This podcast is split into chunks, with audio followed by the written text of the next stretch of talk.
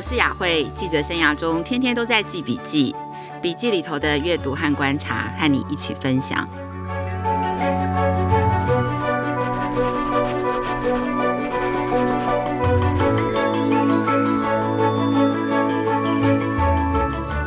大家最近好吗？我是雅慧，今天是二零二二年的第一则教育笔记。今天将要为大家分享三则新闻哦，这三则新闻都跟这个时代儿童独有的挑战有关。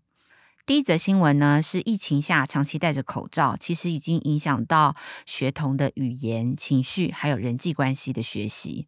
疫情爆发以来哦，我们戴着口罩几乎是课堂上的常态，也是我们生活上的常态。其实我们大人常常都会惊觉，原来我们身边没有那么熟的人，他没有戴口罩的样子是长这样子。除了这些，你知道，在国外小小孩长期戴着口罩，可能已经长达两年了。他们长达两年都蒙着一半的脸，其实对儿童的发展有很多意想不到的困难。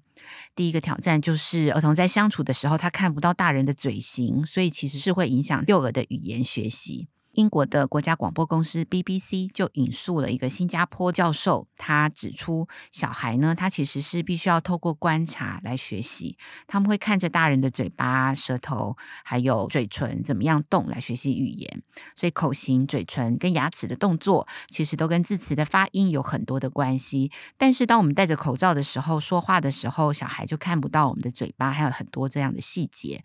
同样的呢，老师也会看不到孩子发音的口型，会增加确认孩子发音的难度，或者是说小小孩他的声音很小的时候，他讲的内容是什么意思，其实对沟通跟学习都是阻碍。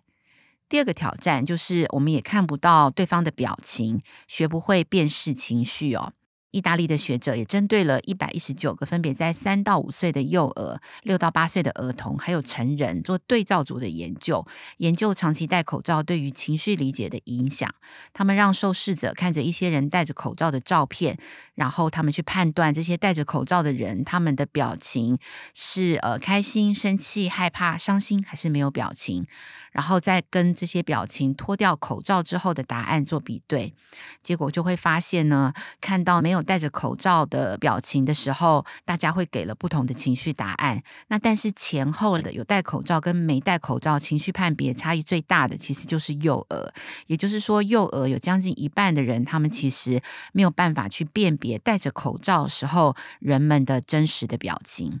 所以，其实这些对孩子的影响都很大，因为他们要判断别人生气还是难过，其实都是需要透过经验来累积。那对儿童的第三个挑战就是，戴着口罩以后看不到你整个人的脸孔，所以其实大家交朋友的速度都变慢了，因为它会遮住脸部很多的部位，所以幼儿认人的速度跟认人的能力，当他们在新环境当中跟新同学的交往、信任度的建立，也都会变得比较慢。所以其实世界卫生组织啊、联合国儿童基金会也都已经开始要提醒，要留意这些小小孩跟人互动的状况，以及他们对于情绪啊，社交技能，然后和心理健康的长期影响。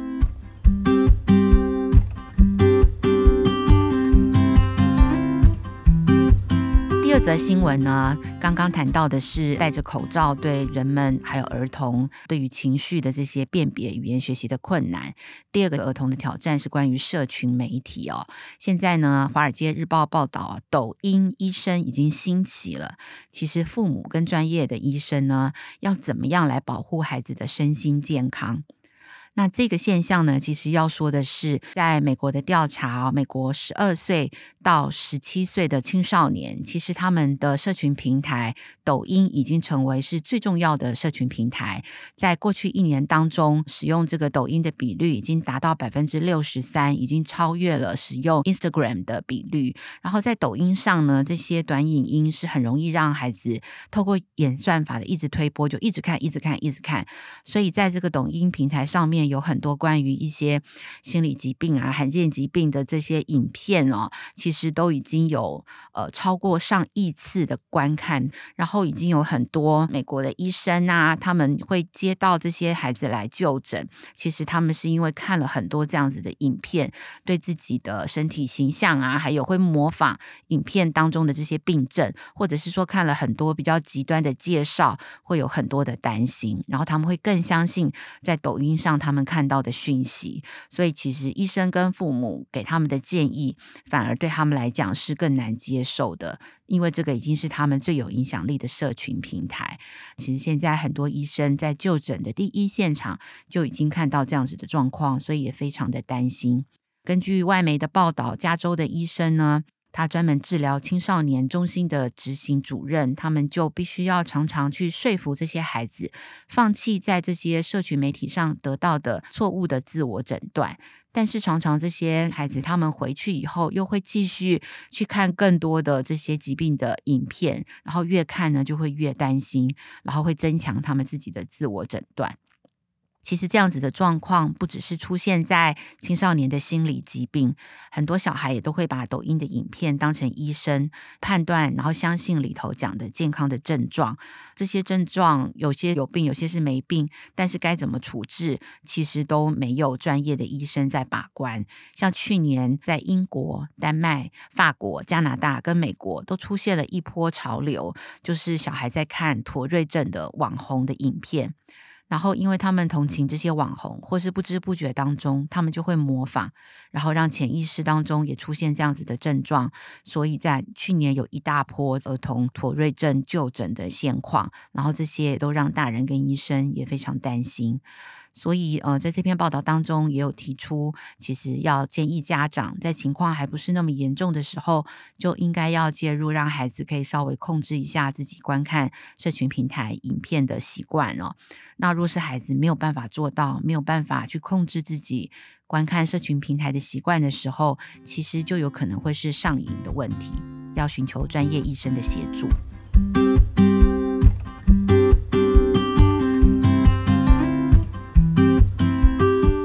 则新闻也是关于现代儿童的挑战，那这是一个健康的议题，也就是正是在二零二二年开始，全球体重过重的儿童将超越过轻儿。在过去哦，其实大家常常担心很多小孩营养不良啊，或是成长迟缓。但是从今年开始，整个世界可能也迈向一个更富裕的发展，所以人们要担心的其实是孩子过重的问题，其实比孩子过轻的问题更为挑战。而且主要那个过重的孩子，大多数是来自于亚洲跟非洲。到底我们应该要怎么样重新看待孩子的体重的议题？那过去呢，其实台湾的家长或是很多长辈都会觉得小孩能吃就是福啊，长得胖胖的很可爱，很有福气。但是呢，在台湾，根据卫福部的国民健康署的调查，十二岁以下肥胖和过重的儿童已经高达百分之三十一点三哦。其实这个比率在亚洲是亚洲之冠，所以其实在台湾可以说三个小孩就一个是胖小孩。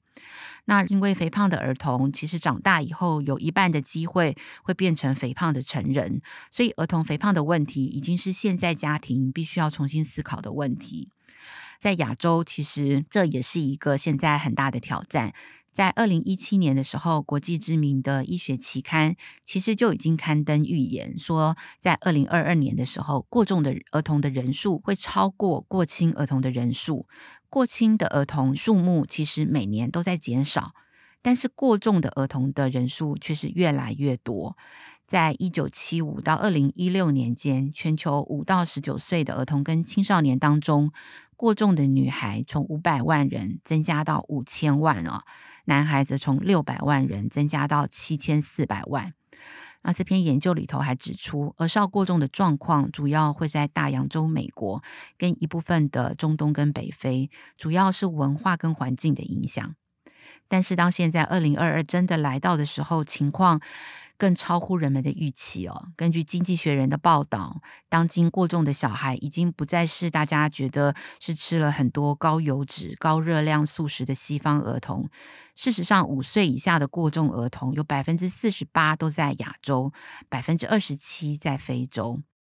然后，在富裕的国家当中，过重的孩子呢，其实集中在贫困阶级，而不是衣食无余的家庭。在穷困的国家呢，过重的小孩则是集中在中产阶级。所以，这个过重的议题跟社会阶级也有很大的关系。因为在富裕的国家当中，其实饮食是不缺的，但是贫困的家庭当中，可能父母跟老师比较没有机会告诉跟带领孩子怎么样吃才是健康。那孩子很容易吃这些比较容易取得，以及比较喜欢吃的素食，还有饮料，就容易很快的体重上升哦。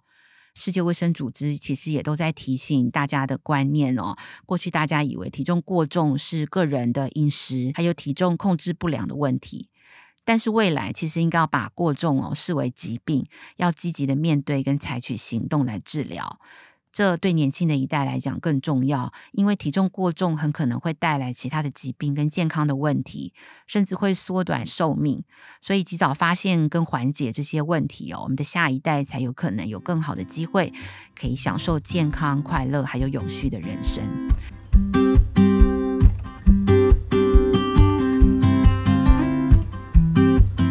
常谢谢大家收听今天的教育笔记。那今天这边要做一个简单的听友回应哦，就是最近有收到一三五 KHF 的听友有两则回应哦，谢非常谢谢他，就是很支持教育笔记跟走笔记会客室。我想大家的留言都是对我们工作团队很大的鼓励。然后嗯。这位听友还特别提到，很想听更多翻转教育相关的讯息哦。那在这边我也特别说明一下，大家若是对于刚刚前面的三则新闻有兴趣，其实非常欢迎大家上翻转教育的网站，可以看到更多的细节，包括父母跟老师面对这些挑战，我们可以怎么样的回应，怎么样陪伴孩子哦。那希望大家都可以加入翻转教育的会员，可以得到更多的教育趋势跟专题。然后请上网搜索翻转教育，谢谢。亲子天下 Podcast 每周二谈教育，周四聊生活，周五开启好关系。欢迎关心孩子教育教养的你订阅收听 Apple Podcast，请给我们五星评价。你想要听什么样的节目？也欢迎大家继续来许愿池给我们回馈。我们下次见。